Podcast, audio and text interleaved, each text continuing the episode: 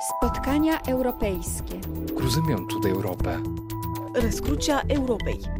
Stavrodromitis Europis. Treffpunkt Europa. The Hub of Europe. Carrefour de l'Europe. Juliette Rangeval.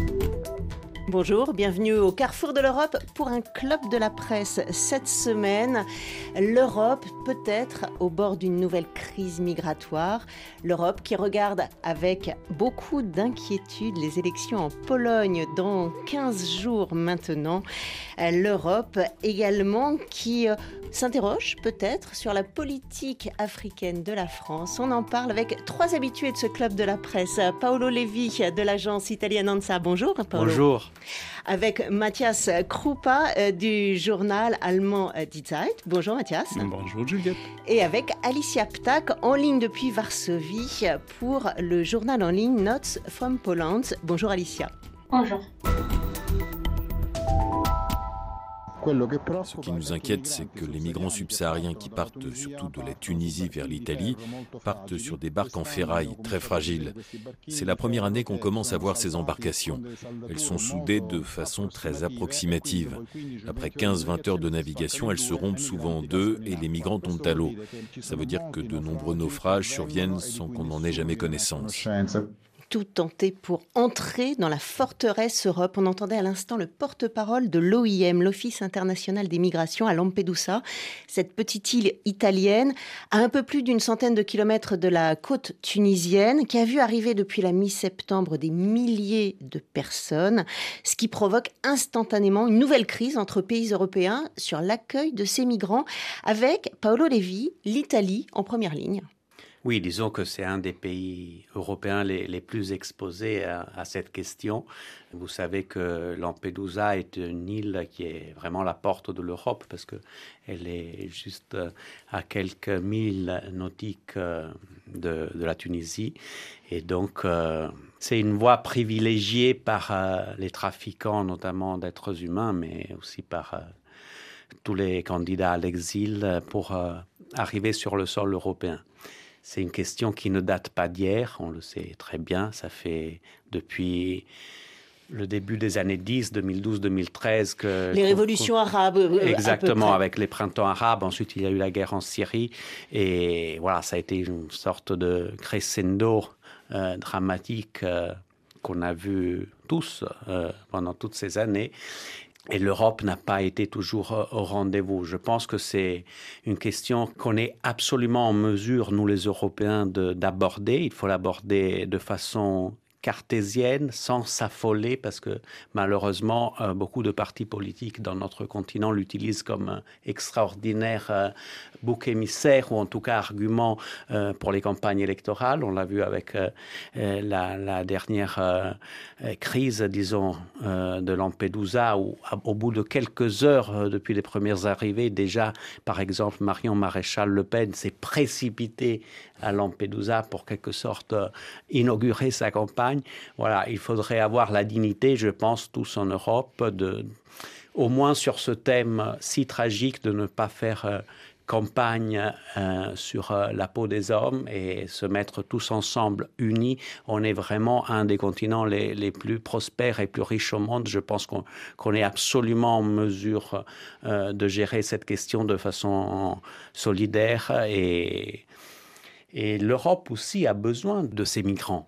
Euh, si vous regardez toutes les études, par exemple, de l'OCDE, elles disent que une, intégration réussie est, quelque chose de très positif et donc que les migrants sont plutôt une chance euh, qu'un inconvénient. Il suffit de, savoir euh, les intégrer. L'Allemagne s'en était rendu compte hein, du temps d'Angela Merkel quand elle a accueilli donc un million de, Syriens qui, qui, sont arrivés. Paolo y faisait référence. Aujourd'hui, sur cette nouvelle crise de l'accueil que l'Europe est en train de traverser. Comment se positionne euh, Berlin? Mathias Krupa. Oui, oui, ça c'est une bonne question chez nous par rapport à la situation de 2015 que, que vous avez évoqué. Euh, l'ambiance a changé, les débats s'est durci chez nous aussi. De plus, euh, on a des élections maintenant, on a des élections régionales en Bavarie et en une autre. Et en S. Et en S. Donc, euh, et bien sûr, ça c'est une. Euh, et selon le sondage, on a maintenant chez nous aussi euh, une partie d'extrême droite, la fameuse Alternative für Deutschland, Alternative d'Allemagne, AfD, qui est montée.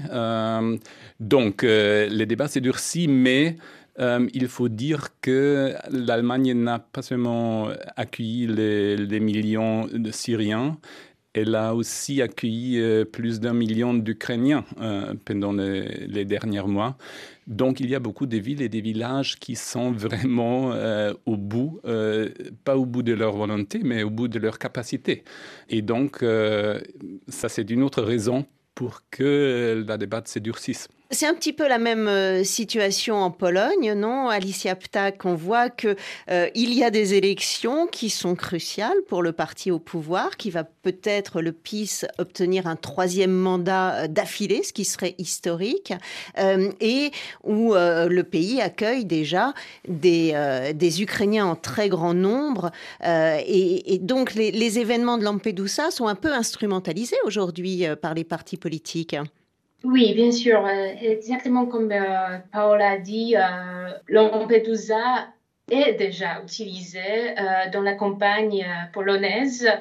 Très vite après la crise commençait sur l'île, les gouvernements polonais ont en fait adopté une résolution en laquelle ils accusaient les politiques européennes de cette crise, que les politiques européennes sont à l'origine de cette crise, en même accusant Bruxelles d'encourager des trafics d'êtres humains.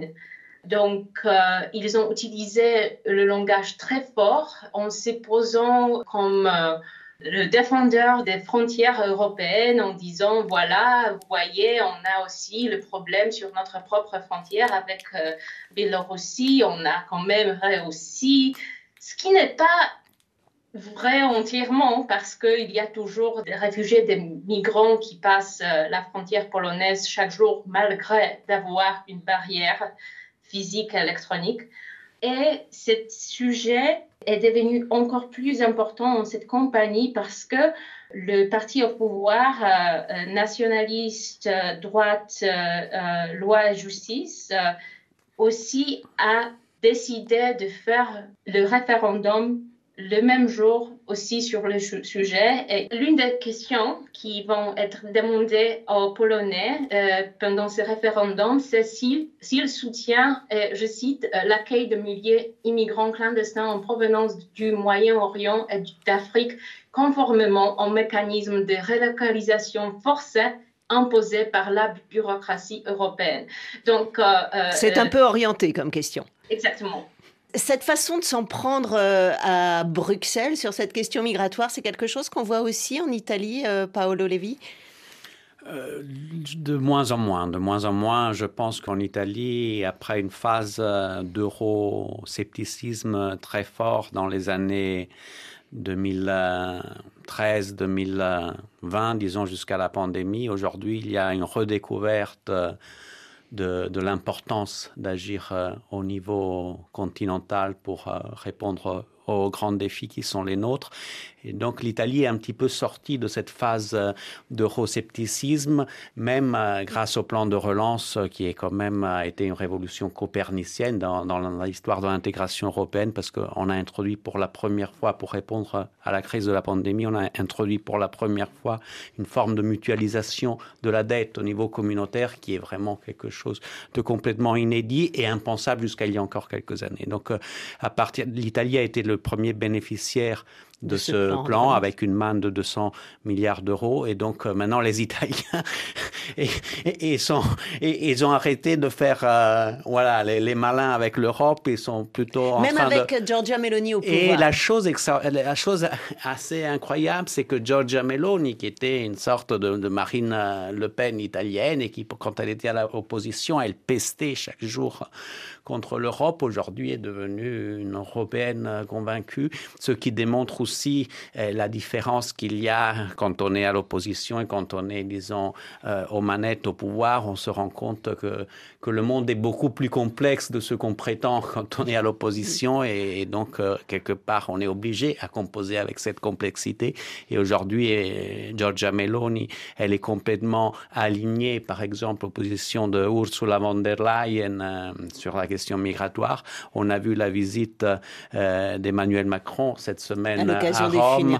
Et ils se sont vus pendant une heure et demie et, et les trois sont vraiment, euh, au moins sur euh, en apparence très unis pour la nécessité de trouver une solution européenne à cette question. Oui, parce qu'on a, on a vu qu'avec la France, Auparavant, sur la question migratoire, les deux pays sont euh, frontaliers. Euh, en ce moment, il y a à peu près 250 euh, personnes qui essayent de franchir la frontière de l'Italie vers la France et qui sont refoulées côté italien. Il y a quelques années, ça aurait provoqué une énorme crise politique entre les deux gouvernements. Là, finalement, aujourd'hui, on choisit de se parler et de trouver des solutions ensemble. Écoutez, oui, même Giorgia Meloni, qui est issue d'un parti d'extrême droite, qui, au moins, euh, quand elle était à opposition, prenait des solutions très nationalistes, aujourd'hui a compris que le nationalisme est le pire ennemi des autres nationalismes. Donc, euh, quelque part, euh, ça cloche. Hmm. C'est Salvini qui, qui, occupe ce ah. rôle-là aujourd'hui Alors, aujourd'hui, il y a une, un repositionnement assez spectaculaire des forces politiques en Italie. On le voit hein, ces, ces semaines, ces dernières semaines, on l'a vu de façon assez clair. Il y a Salvini qui est en train de faire un virage à l'extrême droite, quelque part, pour euh, prendre en vue des élections européennes euh, tous les votes, euh, disons, radicaux et Mélanie qui est en train de revirer au centre et qui espère faire un jackpot en, héritant quelque part, euh, euh, disons, les électeurs de, de, Silvio Berlusconi du centre droit qui est pour elle une garantie de succès politique. Donc on, on va voir qu'est-ce que ça va donner et en tout cas oui, c'est exactement comme ça. Salvini est en train de se mettre très très à droite et il a démontré encore euh, il y a quelques jours en accueillant en grande pompe Marine Le Pen à Pontida, qui est vraiment la grande messe annuelle, un, grand meeting dans le nord de l'Italie, qui est la grande messe de la Ligue, et Le Pen était invité d'honneur.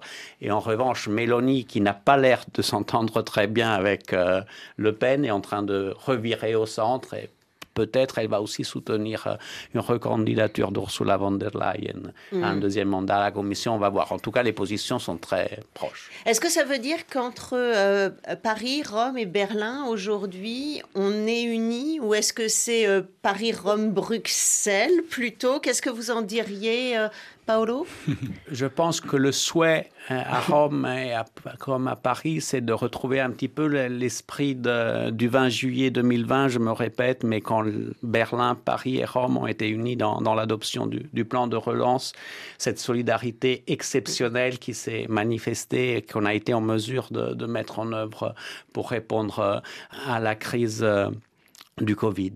Je pense que cet esprit-là est, le bon esprit pour euh, répondre à plein d'autres défis de la question migratoire euh, jusqu'à la concurrence de la Chine ou, des États-Unis. Donc, euh, Paris et Rome se sont redécouverts pendant la pandémie. Ils ont compris qu'ensemble, s'ils restent unis au-delà des clivages politiques, etc., si Rome et Paris restent unis et deviennent presque une seule république, on peut changer les choses vraiment en Europe et dessiner l'Europe de nos rêves. Et Berlin, euh, elle est un petit peu plus dure de décoffrage parfois, mais sans Berlin, on va nulle part. On va nulle part. Mais, mais, mais, mais maintenant, tu as, tu, as, tu as, changé le sujet un peu. Euh, c'est toujours compliqué, de, difficile de, de, de, convaincre Berlin en ce qui concerne les questions euh, financières. Mm. Sur les questions migratoires, je pense que généralement, les trois pays sont à peu près sur la même ligne, il faut avoir à l'esprit ce que Paolo vient de dire, qu'on aborde des élections européennes. Et tous les trois gouvernements et tous les gouvernements en Europe sont sous la pression de l'extrême droite ou sont sous la pression de l'opposition. Et bien sûr, je pense maintenant, euh, on a déjà dit que cette crise migratoire euh, continue maintenant depuis plus d'une décennie. Et on a promis toujours, en guillemets, une solution euh, européenne. Et jusqu'à aujourd'hui, il n'y a pas de solution européenne. Moi, je pense qu'il n'y a pas de solution. Je pense que déjà le mot est un peu euh, malsain, un peu. Euh, ça fait peut-être déjà partie du problème, mm-hmm. parce qu'on a promis quelque chose qu'on ne peut pas faire. Mais bien sûr, en même temps, il n'a pas une solution euh, nationaliste euh, au niveau de, de, pays propres. Ça, c'est la raison pour le changement, pour le virement de, de Mme Meloni et d'autres. Alors, je pense, euh, au fond, il y a un consensus entre Paris, Berlin et Rome. Mais bien sûr, je l'ai déjà dit, chez nous, la pression a monté. les sondages pour l'extrême droite ont, ont, monté. La situation dans les villes et les villages a changé. Donc, même chez nous, il n'a pas vraiment une, le gouvernement euh, qui est un gouvernement de social-démocrates avec les Verts et les libéraux. Il n'interroge pas l'Union européenne, mais euh, par exemple, la, la ministre de l'Intérieur vient d'annoncer des contrôles supplémentaires aux frontières euh, intérieures de l'UE, aux frontières avec la Pologne et avec la République tchèque. C'était un tabou euh, avant en Allemagne parce qu'on a la libre circulation euh, dans l'Union européenne. Donc les débats ont changé, mais je pense... Euh, que les trois capitales sont quand même relativement alignées sur cette question. Carrefour de l'Europe, Juliette Rangeval.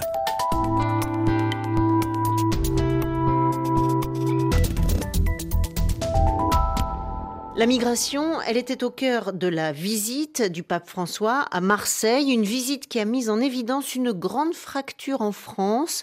Il y a ceux qui s'enthousiasment de son discours d'accueil et d'ouverture et ceux qui ne partagent absolument pas cette vision. La division se retrouve dans toute l'Europe, c'est l'œil européen de Franceline Beretti. L'appel du souverain pontife à accueillir chez soi ses frères humains n'est pas une surprise. François allait même plus loin en 2015 quand il attaquait directement ceux qui veulent stopper l'immigration. Je vous invite tous à implorer le pardon pour les personnes et les institutions qui ferment la porte aux gens qui cherchent la dignité, qui cherchent une famille, qui cherchent à être membres d'une communauté.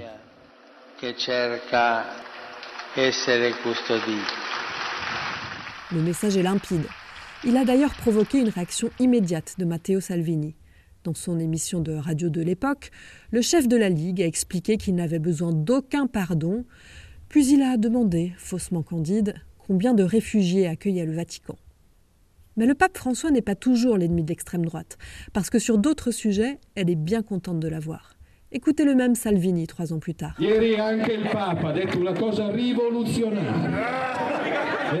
le pape a dit une chose révolutionnaire, révolutionnaire, que la famille est fondée sur un homme et une femme et qu'un enfant a besoin d'une mère et d'un père. Je remercie sa sainteté le pape François qui a répété ce qui est juste. En Italie, même si le chef des catholiques est considéré comme un dangereux défenseur de l'immigration, déconnecté du réel, il a toujours un poids politique massif. Il était d'ailleurs l'invité d'honneur des États généraux de la natalité il y a quatre mois. Crediamo nel nostro futuro e faremo fino in fondo la nostra parte. Vi ringrazio. Lors de cet événement, la présidente du Conseil, Giorgia Meloni, a plusieurs fois souligné à quel point elle et le pape François défendaient la même vision de la famille. Elle était assise à côté de lui, elle lui a saisi le bras. La chef de file de la droite identitaire voulait clairement montrer sa proximité avec lui. On sent d'ailleurs bien la gêne de Jordan Bardella en France, quand les journalistes de BFM lui demandent de commenter le discours du pape à Marseille. Mais ce que je déplore dans le discours du pape, et encore une fois, je ne l'attaquerai pas personnellement parce qu'il est le chef de l'Église et, je ne voudrais pas offusquer les croyants, mais il ne pense jamais au peuple d'Europe qui précisément eux subissent Donc, les conséquences. Est-ce que vous trouvez les normal qu'il fasse de la politique pour aller au bout de ce, raisonnement? Est-ce que c'est le rôle du que pape? Je crois que ça n'est pas son rôle. Alors, François fait de la politique, Benoît XVI faisait de la politique, ainsi que Jean-Paul II, Paul VI, et on peut remonter ainsi toute l'histoire de la papauté. Le pape est le chef d'un État, le Vatican, et surtout le chef d'une communauté de plus d'un milliard de croyants, un milliard trois cents millions. Comment pourrait-il ne pas faire de politique? D'ailleurs, tout ce qu'il dit est interprété comme une prise de position. François est critiqué pour des remarques faites face à des jeunes en Russie. Dans un message vidéo enregistré vendredi, le Saint-Père a dit aux jeunes qu'ils étaient les héritiers de la Grande Russie, la Grande Russie des saints et des rois. Les dirigeants ukrainiens ont immédiatement critiqué ces commentaires. Les Polonais aussi. Ils y ont tous entendu une justification des ambitions impériales de Moscou, même si le Vatican s'en défend. Certains partis d'extrême droite ne cachent d'ailleurs absolument pas le fond de leurs problèmes avec François. Ça n'est pas qu'il fasse de la politique, c'est qu'il en fasse une néfaste. Nicole Höchst, députée allemande de l'AfD, Alternative für Deutschland, l'expliquait en janvier dans une vidéo. Elle y désigne François comme un pape sans mérite ou illégitime, contrairement à son prédécesseur. Je voudrais revenir sur quelques points qui soulignent, à mes yeux, en quoi Benoît XVI était, lui, un pape exceptionnel. Il était enraciné dans sa patrie, la Bavière, et venait du vieux monde. Aucun pape n'a été aussi profondément et intensément connecté à la tradition de la pensée occidentale. Certains catholiques ne digèrent pas d'être dirigés par un pape argentin qui délaisse notre vieux continent et se tourne vers le sud, vers les périphéries et leurs habitants comme si l'Europe devait avoir le monopole du catholicisme. Ma vie c'est des trains de banlieue, des pavillons gris, des murs tagués, des ciels pluvieux. Tellement soda dont m'appelle Lisbonne. Le peu que je gagne, je le claque dans les taxiphones, ouais. Ma vie c'est des trains de banlieue, des pavillons gris, des murs tagués, des ciels pluvieux. Tellement soda on m'appelle Lisbonne.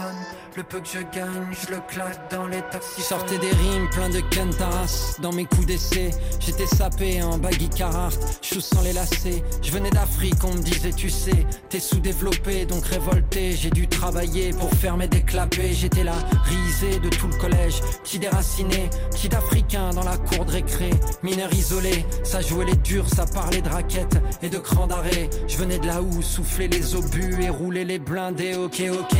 La France, c'est la paix, la sécurité, mais c'est aussi la morsure du froid et la solitude. L'Eldorado n'était pas si beau, non, papa nous mentait. Si je reste ici, c'est pas pour rapper, mais piller les études. Les années passent et les feuilles tombent à tous les automnes. Et moi, je m'étonne d'être encore ici. Voyez les consonnes, ma vie s'écrit sur des bouts de papier. Je chante en effredonne, un blues qui ne me quitte plus depuis les bancs d'école, et ouais. Ma vie c'est des trains de banlieue, des pavillons gris, des murs tagués, des ciels pluvieux. Tellement soda dont m'appelle Lisbonne. Le peu que je gagne, je le claque dans les taxiphones, ouais. Ma vie c'est des trains de banlieue, des pavillons gris, des murs tagués, des ciels pluvieux. Tellement soda on m'appelle Lisbonne. Le peu que je gagne, je le claque dans les taxis. Et puis je prends racine dans le bitume.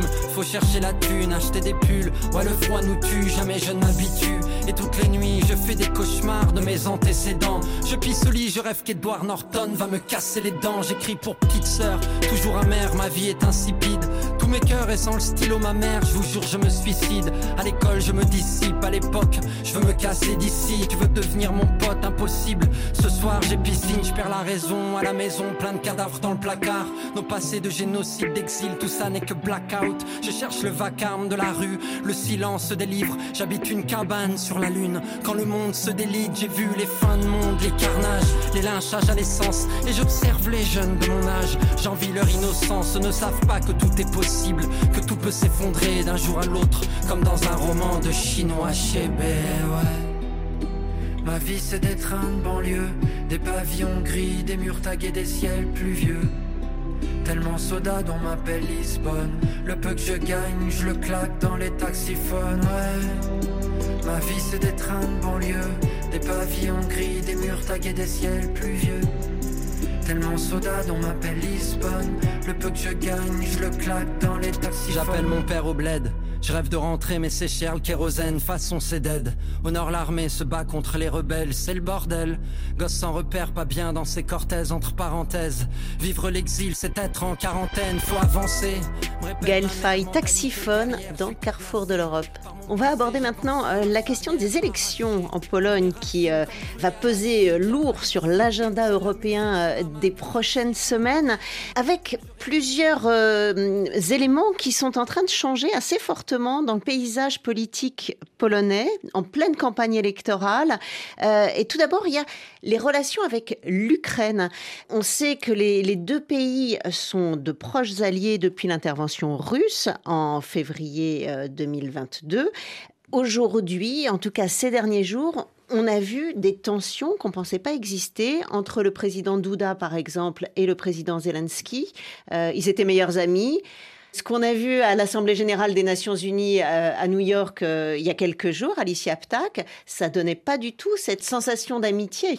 Oui, c'est vrai. Et ces tensions ont une origine, c'est les céréales l'Ukraine veut non seulement transporter son grain euh, par l'Union européenne, mais aussi de le vendre euh, en l'Union européenne. En même temps, en Pologne, les agriculteurs euh, ont crainte que ces céréales en provenance de l'Ukraine vont déstabiliser le marché intérieur parce que l'Ukraine est seule très fertile et euh, maintenant, ce qu'on peut voir, c'est un euh, moment où euh, l'Ukraine essaye d'avoir plus de possibilités d'importer des céréales pour soutenir sa, l'économie qui est en, maintenant en très mauvais état à cause de la guerre même si dans la première année de la guerre,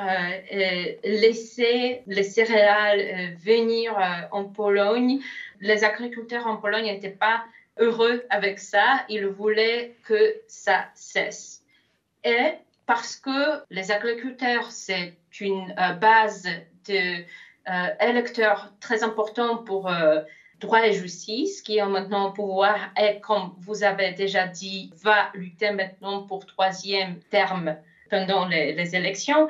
Ils ont décidé d'aborder les sujets très fortement, même aller contre l'Union européenne en ce qui concerne de permettre euh, des céréales à entrer en l'Union européenne via Pologne. C'est une façon d'instruire. Je ne pense pas que cette situation va changer euh, avant des élections. L'Ukraine ne veut pas euh, changer sa position. Ils ont besoin, les Ukrainiens ont besoin d'exporter leurs céréales et les, les partis au pouvoir en Pologne ont besoin de euh, gagner d'après eux, bien sûr. Hmm. Mais on voit que ça va même plus loin que cet accord sur les céréales, puisqu'il y a également la question des armes, désormais, qui se pose entre la Pologne et l'Ukraine.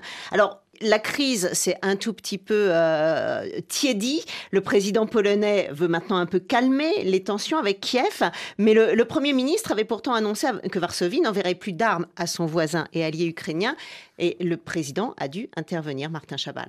Andrzej Duda, le président polonais, a sorti l'extincteur. Les deux alliés qui semblaient être les meilleurs amis du monde il y a quelques mois étaient à couteau tiré hier. Les mots du Premier ministre polonais ont été mal compris selon Andrzej Duda, interviewé par la chaîne de télévision TVN.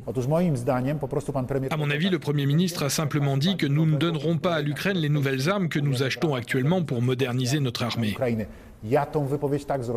Parce que la Pologne dépense des milliards depuis plus d'un an pour remplacer le matériel post-soviétique qu'elle a envoyé à l'Ukraine au début de la guerre. Le président polonais est tout de même revenu sur les propos de Volodymyr Zelensky devant l'Assemblée générale des Nations unies.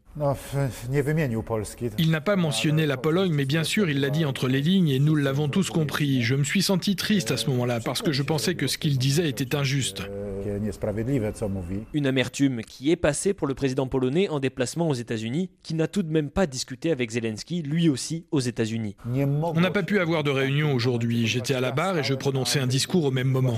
Et sur le conflit autour des céréales ukrainiennes, le président polonais n'avait aucune solution à proposer et a préféré que l'on pose la question au ministre de l'Agriculture. Martin Chabal, Varsovie, RFI. Donc on entend, il y a un conflit sur la question des céréales, un conflit sur les armes, tout ça pour des raisons électoralistes, euh, vous nous dites, Alicia. Est-ce que quand même la crise, elle n'est pas plus profonde que ça entre les deux pays? Ou est-ce que après les élections, les relations reviendront au beau fixe entre Kiev et Varsovie? Je ne veux pas essayer de répondre à cette question parce qu'on ne sait jamais. Ce que je peux vous dire, c'est que euh, ces propos des premiers ministres euh, sur euh, l'arrêt d'envoyer de, l'armée polonaise à l'Ukraine, ces propos pourraient être un peu exagérés dans les médias internationaux et même dans les médias polonais. On voit qu'il y a une crise entre l'Ukraine et la Pologne sans doute pour des raisons électoralistes, peut-être pas que, peut-être que c'est une crise un peu plus profonde. L'autre chose qu'on voit en tout cas très nettement euh, côté polonais aujourd'hui, c'est beaucoup de critiques contre Berlin, et notamment contre le candidat de l'opposition, Donald Tusk, qui est accusé d'être la marionnette des Allemands. Euh, alors ça date d'il y a assez longtemps, mais la germanophobie aujourd'hui en Pologne a l'air d'avoir bah, de beaux jours devant, elle. Est-ce qu'en Allemagne, on est conscient de ça Mathias Krupa? Oui, bien sûr, je pense, euh, notamment au sein des gouvernements. Euh, ils sont conscients de, ça, bien, sûr, parce qu'il euh, fait l'expérience avec ces gouvernements polonais depuis huit ans, depuis le début de ces, de ces gouvernements. Et Bien sûr, il y, a une, il y a une relation entre les deux pays, il y a une relation compliquée, il y a une relation avec beaucoup d'histoire. L'Allemagne a commis beaucoup de, beaucoup de crimes pendant, pendant la guerre, etc. etc.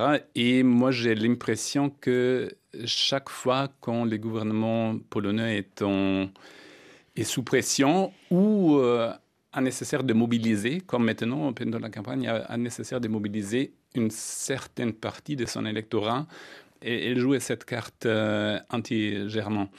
Mais c'est pas uniquement une, une, chose de la campagne, ça c'est pour bâtir une Europe plus puissante. Il faudrait avoir des relations euh, beaucoup mieux entre ces deux pays parce que ça, ce sont deux pays euh, où c'est avec les, les relations franco-allemandes, les relations euh, polonais-allemandes sont peut-être ce sont peut-être les, deux axes, ou sans ces deux axes, euh, on pourrait dire ça, sans ces deux axes, on ne peut pas faire l'Europe.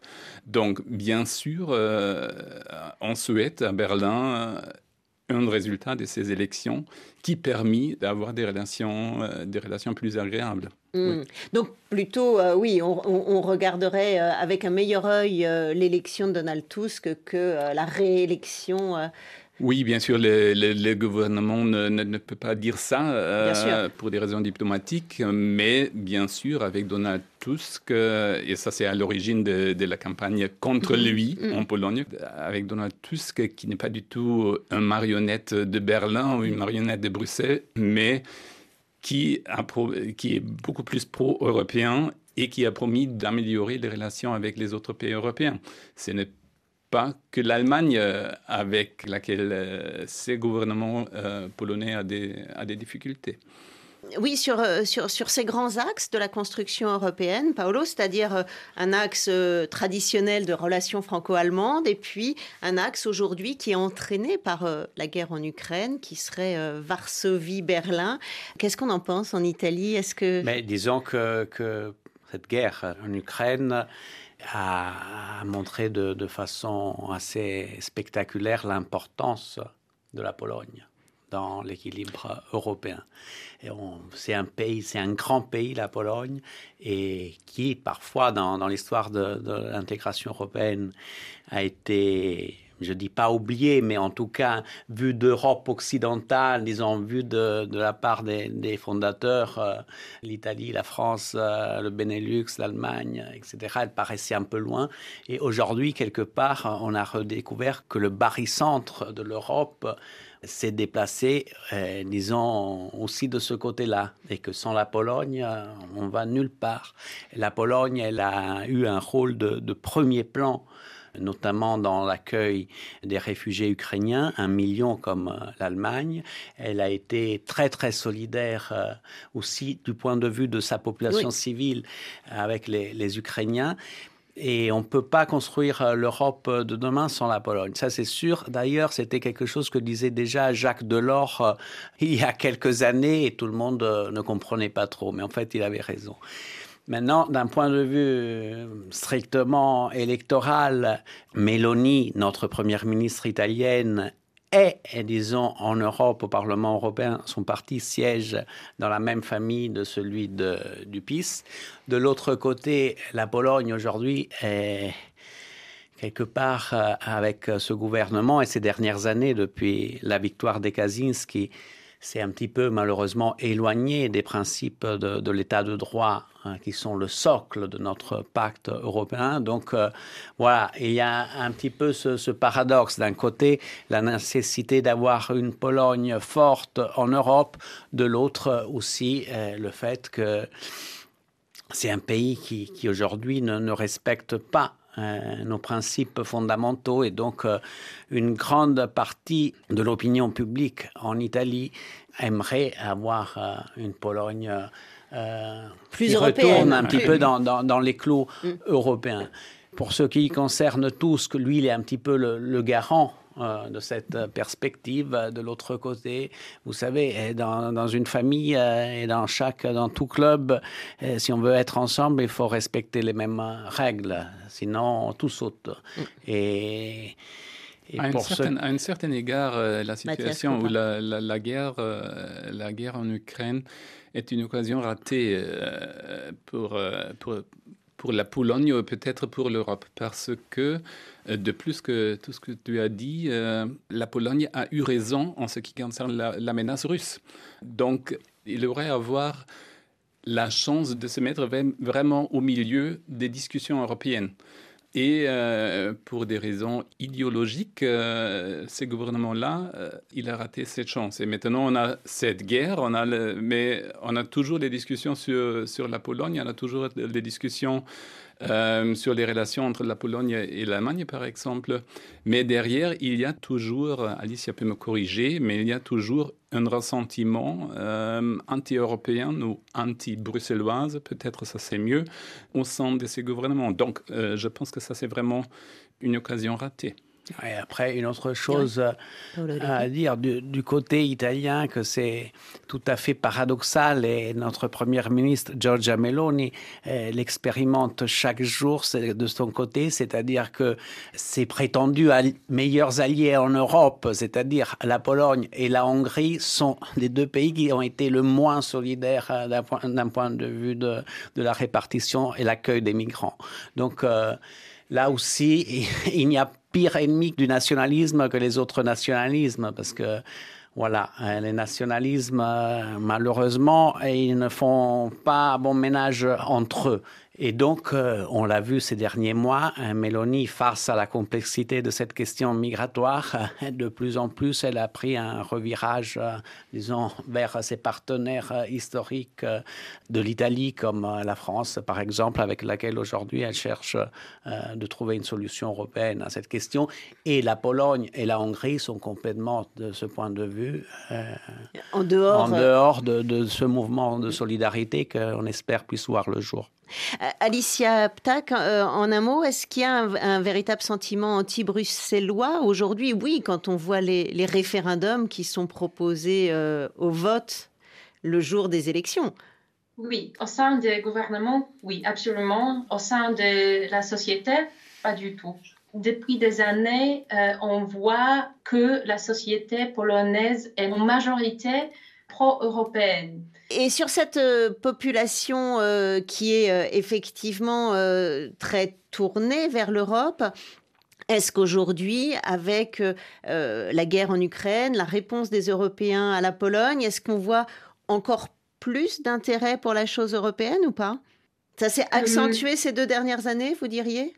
Non, je dirais que, que, que non. Euh, on ne parle pas beaucoup sur les issues, sur les, sur les choses européennes pendant cette compagnie, au dehors de la migration, bien sûr. Il y a aussi la question mm. des financements européens qui sont suspendus à cause des violations de, la Pologne, de l'état de droit, et qui représenteraient quand même une manne très mm. importante s'ils pouvaient être rétablis pour, euh, pour la Pologne. Donc euh, je pense dans ce sens-là, c'est un, des arguments de la campagne, au moins du côté du camp de Tusk, qui dit, moi, si je reviens au pouvoir, je vais faire débloquer enfin tous ces fonds, qui, tous ces fonds européens qui, sont suspendus. Voilà. Ça, c'est un argument qui est audible de la part de l'opposition. On a l'impression qu'aujourd'hui, l'opposition polonaise quoi qu'elle dise, que ce soit le scandale des visas, que ce soit cette histoire de fonds européens, on ne l'entend pas. Elle n'arrive pas à se faire entendre. Oui, c'est tout à fait vrai ce que vous dites, ce que dit euh, Paolo. La question des fonds euh, européens était importante, je pense, il y a un an, euh, mais maintenant on n'entend plus. il me semble que la société polonaise est fatiguée avec le sujet et il ne marche plus dans cette compagnie. Ça veut dire, euh, même si l'opposition dit, euh, voyez, euh, c'est à cause de PIS qu'on n'a pas des milliards d'euros en financement, ça ne marche pas maintenant même si Tusk essaye de promettre que s'il gagne cette élection, il va débloquer des, financements, c'est le moment où PIS peut dire, voyez, c'est une marionnette de Bruxelles, de, de Berlin, euh, c'est une euh, preuve que c'est lui qui bloque en fait, mhm. parce que euh, Bruxelles et Berlin ne veulent pas qu'on gagne encore une fois et c'est pour cela qu'il bloque ces, financements. Donc, oui, c'est un argument qui est instrumentalisé aussi par le pouvoir. Exactement. Et on peut dire beaucoup de choses sur PIS, mais il faut euh, admettre qu'il joue très bien dans cette euh, euh, jeu de, de, compagnie. Donc, il, il, il savent faire de la politique. Exactement.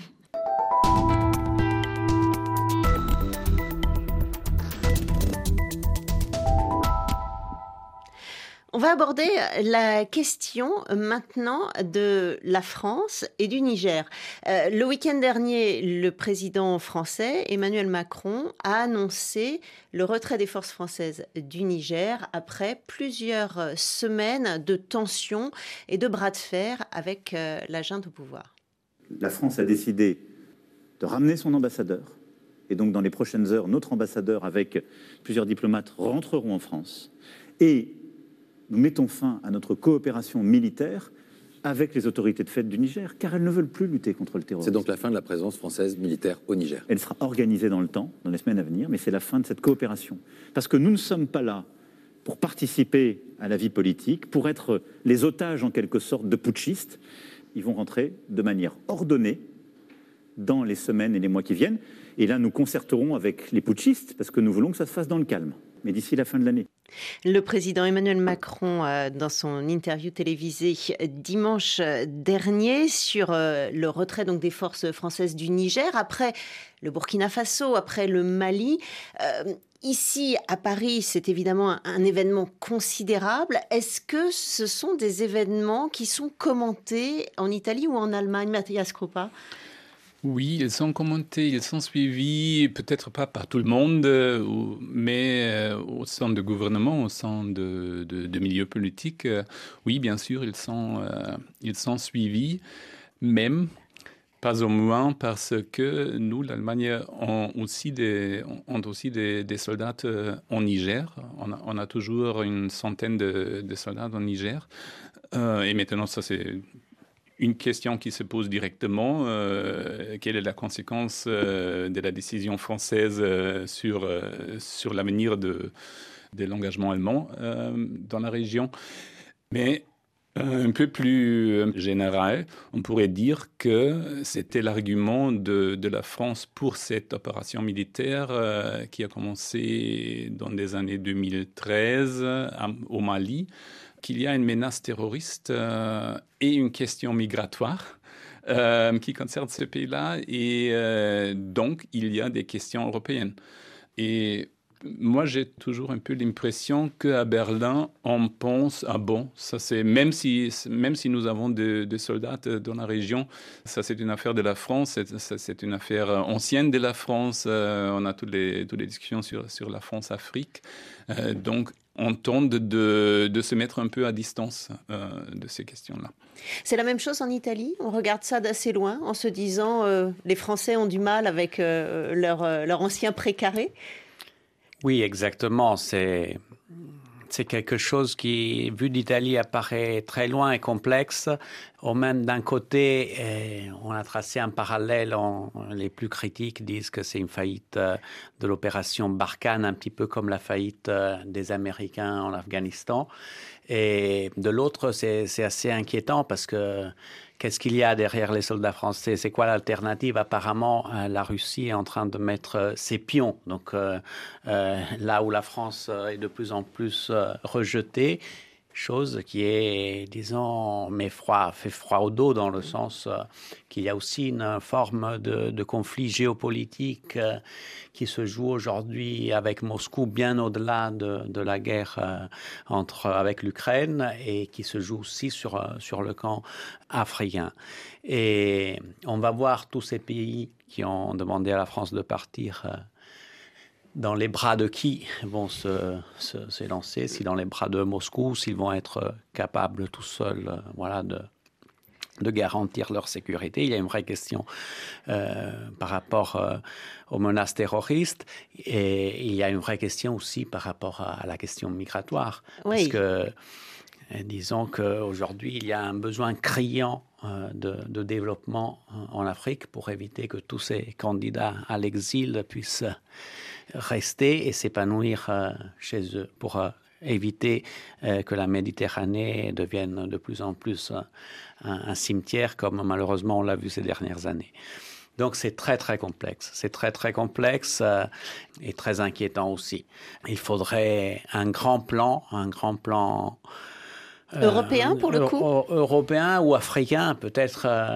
ce serait quand même mieux que, que ce continent puisse, voilà, prendre à, bras le corps euh, son, destin. C'est un, un continent qui affiche euh, une croissance euh, de plus en plus importante et qui a une vraie carte à jouer pour euh, l'avenir. Donc euh, c'est un, c'est, un continent qui est jeune et qui est jeune et qui a une démographie très vitale et, donc euh, voilà l'espoir c'est que l'Afrique puisse devenir à, son tour une nouvelle Europe au, moins d'un point de vue de la prospérité et, en gardant bien sûr tout son magnifique héritage et, et ses cultures différentes.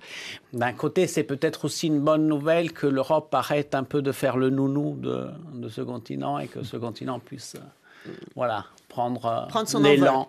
Euh, sans se jeter, surtout pas dans les bras de Moscou parce que, ou de la Chine, parce que là, ça serait catastrophique. Je pense, qu'il y a, je, pense qu'il y a un vrai défi européen de, parce que, pour toutes les raisons que, que Paolo a mentionnées, il y a une, il y a une importance euh, géopolitique de la région pour l'Europe.